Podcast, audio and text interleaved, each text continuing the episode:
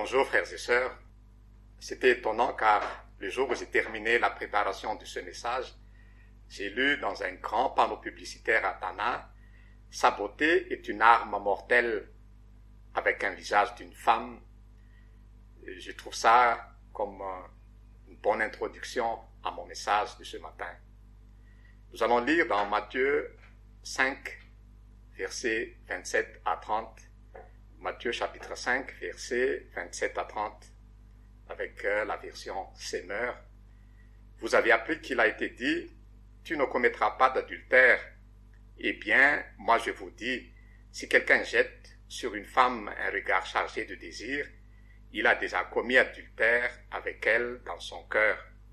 Par conséquent, si ton œil droit te fait tomber dans le péché, arrache-le et jette-le au loin, car il vaut mieux pour toi perdre un de tes organes que de voir ton corps entier précipité en enfer. Si ta main droite te fait tomber dans le péché, coupe-la et jette-la au loin. Il vaut mieux pour toi perdre un de tes membres que de voir tout ton corps jeté en enfer. Dans son évangile, Matthieu mentionne cinq grands discours de Jésus. Le premier de ces discours, c'est le long serment sur la montagne des chapitres 5 à 7. Pour Matthieu, Jésus est le nouveau Moïse qui se trouve sur une montagne et donne au peuple de Dieu la loi du royaume. Jésus s'adresse à ses disciples ainsi qu'à la foule. Au verset 17 de ce chapitre 5, Jésus disait qu'il n'est pas venu pour abolir la loi, mais pour accomplir. Autrefois, Dieu avait proclamé la loi. Maintenant, avec la venue de Jésus, il accomplit sa parole. Il réalise ce qu'il a promis. Jésus déclare donc ici qu'il n'est pas venu pour abolir la loi, mais plutôt pour mettre en œuvre tout ce que la loi annonçait. Et pas un seul trait de la lettre de la loi ne passera jusqu'à ce que tout soit arrivé. Il a dit au verset 18 de ce chapitre 5. C'est donc lui, Jésus, qui est la vraie signification de la loi et des prophètes. C'est lui l'accomplissement prophétique, la vraie direction vers laquelle il pointait. En fait, toute la révélation précédente oriente vers lui. Il est celui qui réalise toutes les attentes passées. J'ai divisé en deux parties ce message et nous allons voir la première partie. J'intitule L'adultère se trouve dans le cœur. L'adultère se trouve dans le cœur à partir du verset 27 à 28. Nous allons lire de nouveau ces deux versets. Vous avez appris qu'il a été dit, tu ne commettras pas d'adultère. Eh bien, moi, je vous dis, si quelqu'un jette sur une femme un regard chargé de désir, il a déjà commis adultère avec elle dans son cœur. L'adultère est la relation sexuelle hors mariage. C'est contre un mariage. C'est l'infidélité envers son conjoint. La trahison envers celui ou celle avec qui on vit en couple. Le jugement biblique est très sévère, la peine de mort, selon la loi de Moïse, dans Lévitique 20, verset 10, et Deutéronome 22, verset 22. Cette loi protège l'institution du mariage, qui est le fondement d'une société saine. L'interdiction de l'adultère est l'un des dix commandements de l'Ancien Testament. Nous savons tous, je crois, dans Exode 20, verset 14. Du sixième commandement, notre Seigneur passe au septième. Après avoir déclaré que celui qui est est meurtrier, il déclare pareillement que celui qui convoite une femme est adultère. Si cela est vrai pour l'homme, c'est vrai aussi pour la femme.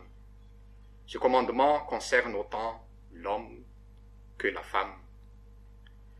Jésus enseignait que l'intention de commettre un meurtre ou un adultère était aussi répréhensible que l'acte lui-même. Jésus condamne donc l'adultère dans le cœur pour une personne mariée ou pas mariée. Dans la Bible, le verbe convoiter a un sens très fort qui décrit la disposition, la pensée au fond du cœur, la volonté de passer à l'acte. Et Jésus dénonce ici sévèrement la convoitise. Convoiter signifie désirer quelque chose de manière illicite, ce qui équivaut à vouloir pécher. Convoiter la femme de son prochain revient à vouloir commettre un adultère avec elle. Le péché n'est pas seulement dans l'action visible, il est déjà dans le désir égoïste et impur. Le regard de convoitise dont Jésus parle envisage clairement la possession de l'objet désiré. Il expliqua que le péché commence dans le cœur. Dans Matthieu chapitre 15, verset 19, il disait ça aussi. Certains juifs observent les dix commandements en apparence, mais ils conservent des envies malsaines dans le cœur. Christ nous fait comprendre que la loi concerne déjà les pensées et les intentions dans notre cœur. Même si l'on n'a pas passé à l'acte, c'est déjà péché. Il, il interroge ses auditeurs sur l'état de leur cœur et leur attitude. À l'époque, les femmes juives mariées devaient se couvrir la tête pour ne pas susciter la convoitise. Mais les yeux et les cœurs de l'homme vont plus loin, et Dieu le sait. Le désir de s'approprier sexuellement une femme qui n'est pas sa femme est une offense envers Dieu. Jésus élève l'enseignement de la loi de Moïse à un niveau beaucoup plus haut que la simple lettre de la loi. Il se place dans la position d'un législateur plus grand que Moïse, d'un interprète de la loi plus compétent que les scribes. Jésus se présente également comme un juge habilité à sanctionner les fautes. Il sait tout. En tant que Dieu, il en avait parfaitement le droit. Avec deux exemples tirés des dix commandements, Jésus explique ce que signifie obéir à l'esprit de la loi. Jésus sait que le péché prend naissance dans la pensée. Si on l'entretient, la pensée se transforme finalement en acte. Le désir est de même nature que l'acte. Regardez bien ce verset 28 avec la nouvelle version révisée. Quiconque regarde une femme pour la convoiter. Dans le texte grec, nous avons un participe présent pour le verbe regarder. C'est donc une action qui dure dans le temps. Il s'agit d'un regard soutenu avec lequel on dévisage quelqu'un. On regarde quelqu'un fixement. Donc, on ne parle pas d'un simple coup d'œil, mais d'un regard insistant et chargé d'intention. C'est donc le fameux second regard. Constater qu'une femme est jolie ou qu'un homme est beau ne fait pas de nous un pécheur. L'enseignement de Jésus est clair à cet effet. Jésus parle de quelqu'un qui fixe un regard, une personne ou la photographie d'une personne avec le désir charnel de la posséder. Il est important de souligner l'intention qui est exprimée à travers de ce regard. Il s'agit d'un regard chargé du désir de coucher avec cette femme si l'occasion pouvait se présenter. On peut comparer ce regard à celui de la personne qui prend plaisir à regarder des images pornographiques, une situation où désir et fantasmes circulent librement dans la pensée de cette personne. Le Seigneur s'est adressé aux hommes, mais il est évident que les femmes sont aussi concernées. Les preuves sont nombreuses. C'est plutôt les hommes qui est vraiment visé. La majorité des viols, la majorité des adultères, la majorité des addictions à la pornographie concernent les hommes. Et c'est vrai que les hommes et les femmes sont différents sur le plan physique, sur le plan euh, hormones et tout ça. Et le Seigneur sait. C'est pourquoi il s'adresse plus aux hommes, mais je suis homme, je vous aime tous, les chers frères.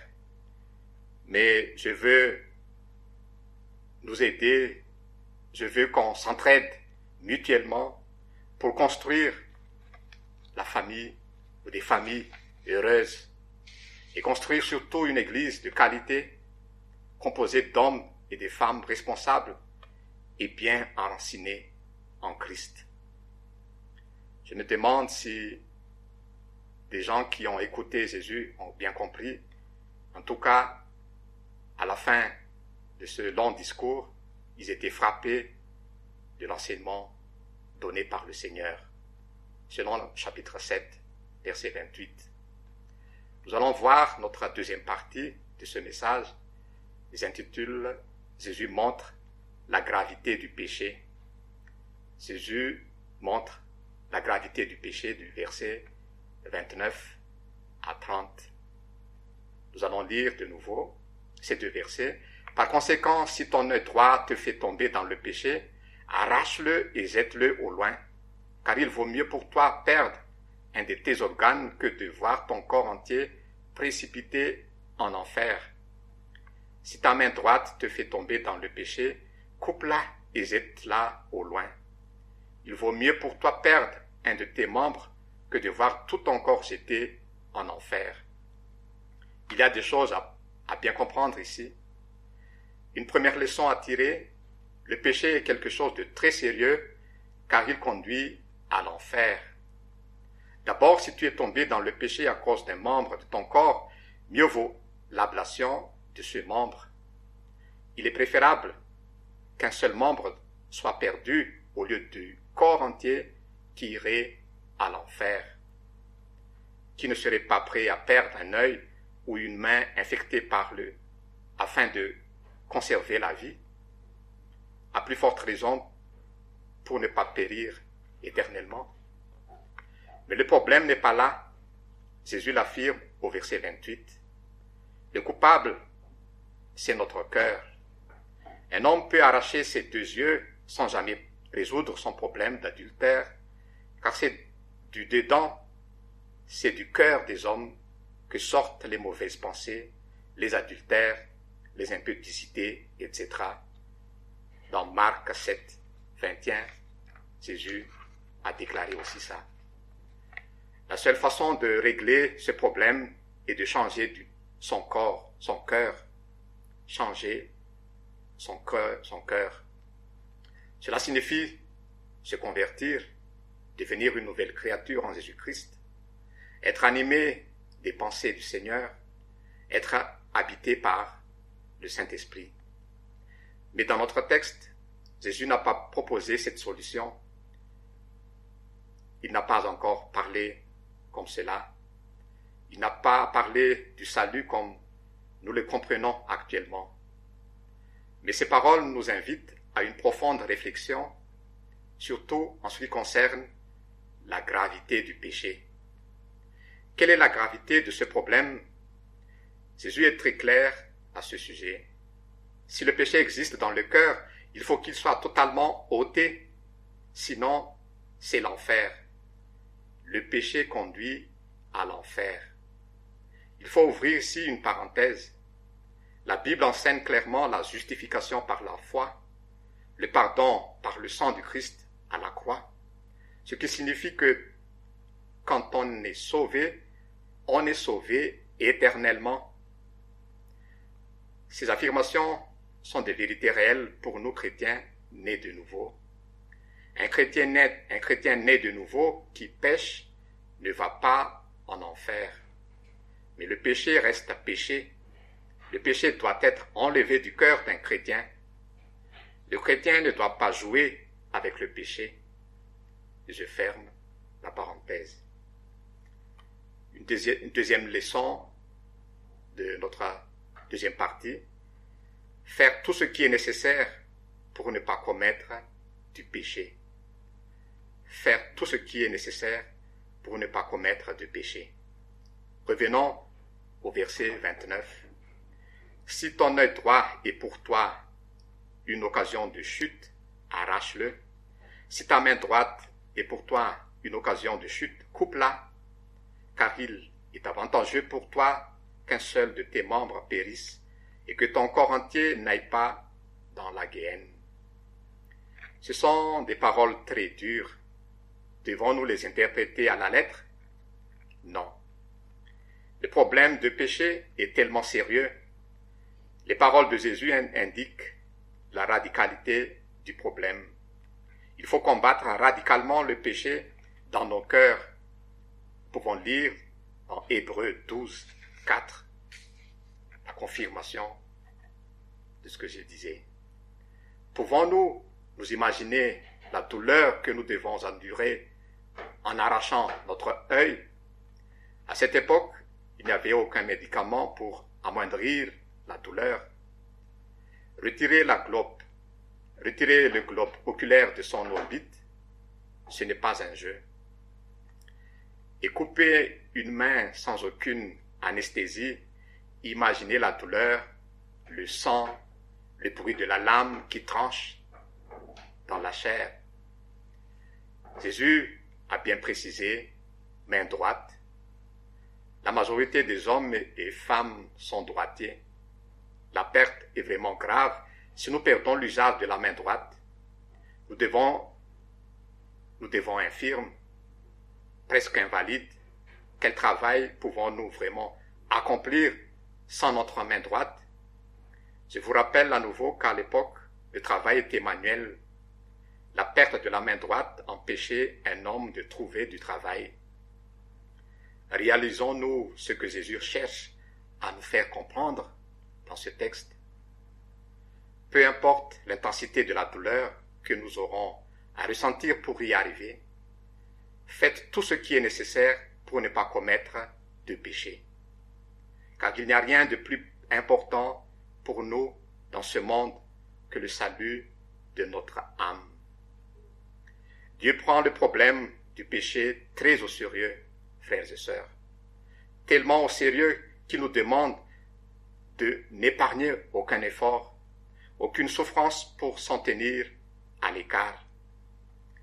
Comprenons-nous la leçon qui se dégage de ce passage Non seulement on retient l'idée de la souffrance, mais on doit aussi reconnaître le concept d'être dépouillé de tout. Et le Seigneur Jésus nous dit qu'il vaut mieux endurer toute notre souffrance, toute cette souffrance, perdre, perdre tout ce que nous avons, plutôt que d'aller en enfer. Encore au verset 29, arrache-le. C'est une invitation imagée qui souligne la nécessité d'une action décisive, radicale et urgente contre le péché. L'être humain est responsable de ses actes. Ce n'est pas Satan qui le guide ou le programme par, par rapport à ses actions. Non, nous pouvons prendre une position ferme de dire non à chaque tentation. Dans 1 Corinthiens 10, verset 13, il est dit, Aucune tentation ne vous est survenue qui n'était humaine, et Dieu qui est fidèle ne permettra pas que vous soyez tentés au-delà de vos forces. Mais avec la tentation, il préparera aussi le moyen d'en sortir afin que vous puissiez la supporter. Comprenons-nous vraiment l'importance de la pureté du cœur, surtout à propos du thème de la sexualité? Oui, malheureusement, dans ce monde, Satan manipule avec une main de maître le domaine du sexe. Pour le monde, c'est normal. Mais le danger, c'est que nous, les chrétiens, si nous ne faisons pas attention, nous sommes aussi vite infectés par ces virus dangereux.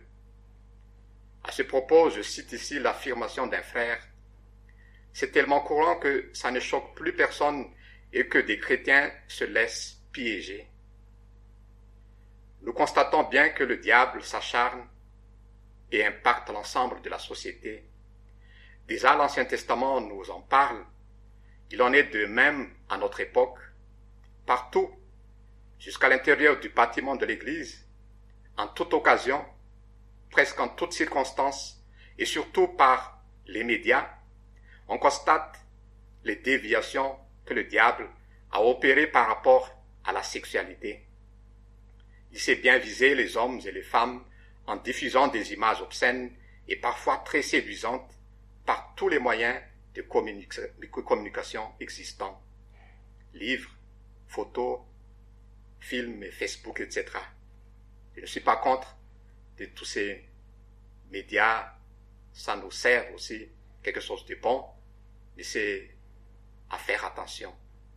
Il n'y a pas longtemps, une jeune fille chrétienne a publié en selfie par Facebook, à l'intention des ados chrétiennes, une photo d'elle en bikini, pour dire qu'elle accepte le corps que Dieu lui a donné. La majorité de ceux qui ont réagi ont répondu j'aime. Oui, l'intention peut sembler bonne, mais je crois que l'ennemi se frotte les mains. Quelquefois, nous ne nous rendons pas compte de ce que nous faisons et quelles peuvent en être les conséquences. Chers frères et sœurs, quelle est notre réaction face à ces situations qui nous conduisent à des regards de convoitise? Un jour ou l'autre, si ce n'est pas déjà fait, nous serons mis en, en présence d'une forme ou une autre de ces représentations érotiques.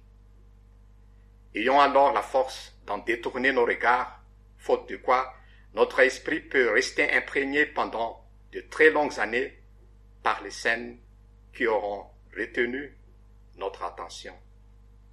Il y a un effort de volonté, une décision à prendre de notre part chaque jour pour ne pas être à la merci de tous ces assauts d'adultère, d'adultère moderne. Par divers moyens, le diable utilise la cupidité et la faiblesse des hommes et des femmes pour essayer de pervertir ce que Dieu a prévu pour le bonheur de l'homme en même temps que pour la perpétuation de l'espèce. Il essaie d'inculquer en nous des visions qui peuvent nous nuire toute notre vie. Satan veut détruire le bonheur du couple marié, le bonheur de la famille, le bonheur des célibataires, des personnes seules des ados et des jeunes, de nos enfants. Oui, son but est d'anéantir le bonheur de la famille de Dieu. Le but de Satan, c'est de faire mourir le bonheur de la famille, la famille de Dieu. Si nous avons déjà reçu Jésus comme Sauveur et Seigneur, souvenons-nous que nous sommes saints, c'est-à-dire mis à part. C'est notre identité, de la même manière que Daniel le fit avec la nourriture impure du roi Nebuchadnezzar. Décidons fermement dans nos cœurs de ne pas nous laisser souiller par tout ce qu'on pourra mettre devant nos yeux. Et bien sûr, ne cédez pas à la curiosité en nous procurant nous-mêmes le poison qui nous fera tant de mal. N'acceptons aucun, aucune compromission dans ce domaine. Et ceci, quelles que soient les conséquences de notre bonne décision, peut-être serons-nous considérés comme déphasés de la société, qualifiés comme démodés. Croyez-le, c'est un chemin de la part de Dieu pour notre plus grand bien à tout point de vue. Certains d'entre nous se trouvent peut-être dans la solitude. Quand on est seul, souvent les tentations sont plus fortes avec les facilités d'Internet, de films, de Facebook, etc. Résister à tout cela n'est pas toujours facile. Et je confirme ça. Surtout quand on est seul, on n'a pas vraiment la force de résister souvent on se laisse piéger. Veillons rigoureusement sur notre vie sexuelle. Soyons réalistes et ne jouons pas à Superman sur ce sujet. Approfondissons davantage l'enseignement du Christ dans notre texte. Quand il dit arrache, nous avons vu que les paroles de Jésus contiennent l'idée de la douleur, de même que l'idée de perdre tout ce que nous possédons. Christ nous invite aussi à l'autodiscipline et plus particulièrement de la discipline du corps. Sachant que notre croissance spirituelle, notre sanctification est étroitement lié à la discipline que nous imposons à notre corps. En Romains 6, 6, Paul utilise le terme le corps du péché. dans le sens que le corps humain est un instrument du péché. Le corps en soi n'est pas mauvais, c'est sûr, mais nous devons reconnaître qu'il est le siège où s'opposent la chair et l'esprit. L'Esprit Saint nous aide à mettre échec l'influence mauvaise de la chair. D'autre part, savoir discipliner son corps peut également contribuer à neutraliser les désirs charnels. Soyons disciplinés dans l'usage de nos mains de nos yeux. Soyons totalement maîtres des mouvements de nos yeux et de nos mains afin de ne pas commettre de péchés quand nous les utilisons. Soyons disciplinés avec nos yeux afin de ne pas voir ce que nous ne devons pas voir, c'est-à-dire à tout ce qui nous conduit à l'adultère dans le cœur. Dans une situation de tentation, comportons-nous comme si nous avions, comme si nous avons enlevé nos yeux. Nous les avons arrachés et nous sommes devenus aveugles. De même, soyons disciplinés avec l'usage de nos mains afin de ne pas toucher ce que nous ne sommes pas supposés palper. Dans une situation de tentation, comportons-nous comme si nous avions la main coupée. Nous pouvons comprendre de cette manière ce que Jésus a dit dans ces deux derniers versets de notre texte. Il ne parle pas de mutilation, mais de la détermination de faire mourir tout ce qui tend au péché. Nous pouvons donc nous poser une bonne question.